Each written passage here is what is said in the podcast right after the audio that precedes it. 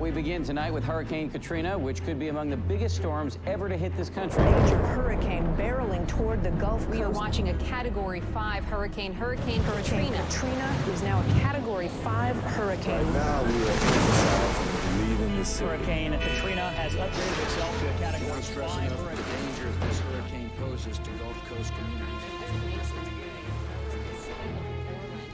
这是一场地球上可以形成的最强热带气旋。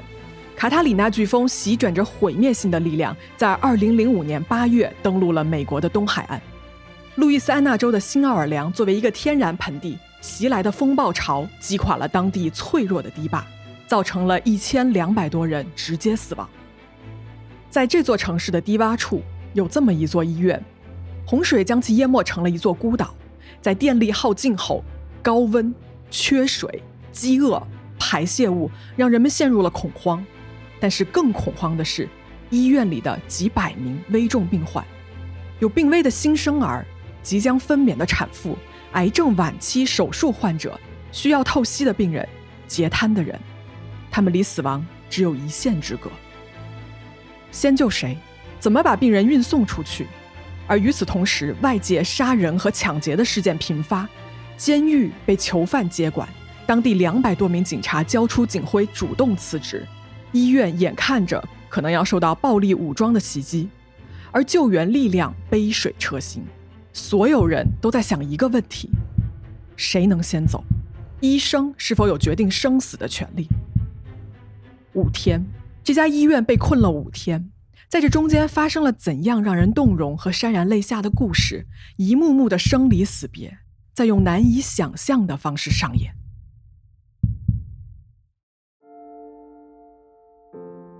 时间越来越少，救援的希望越来越小，而死亡在一步一步逐渐逼近。当人类世界的秩序被丛林法则所取代，人们的道德和价值即将受到最严苛的拷问。当一个生死存亡的瞬间被各种力量推到了无法回头的绝境，医生们面临着一个终极难题，那就是在必然有人死亡的情况下，是让病人们缓慢而痛苦的死去，还是用手中的注射器让他们获得最后一丝安慰呢？如何界定谋杀和仁慈？如何分别罪恶和英雄呢？在这场被推向极致的天灾人祸里，那些关乎生命和伦理的艰难选择，那些闪闪发光的人性之光，让我在这个故事里慢慢跟你展开。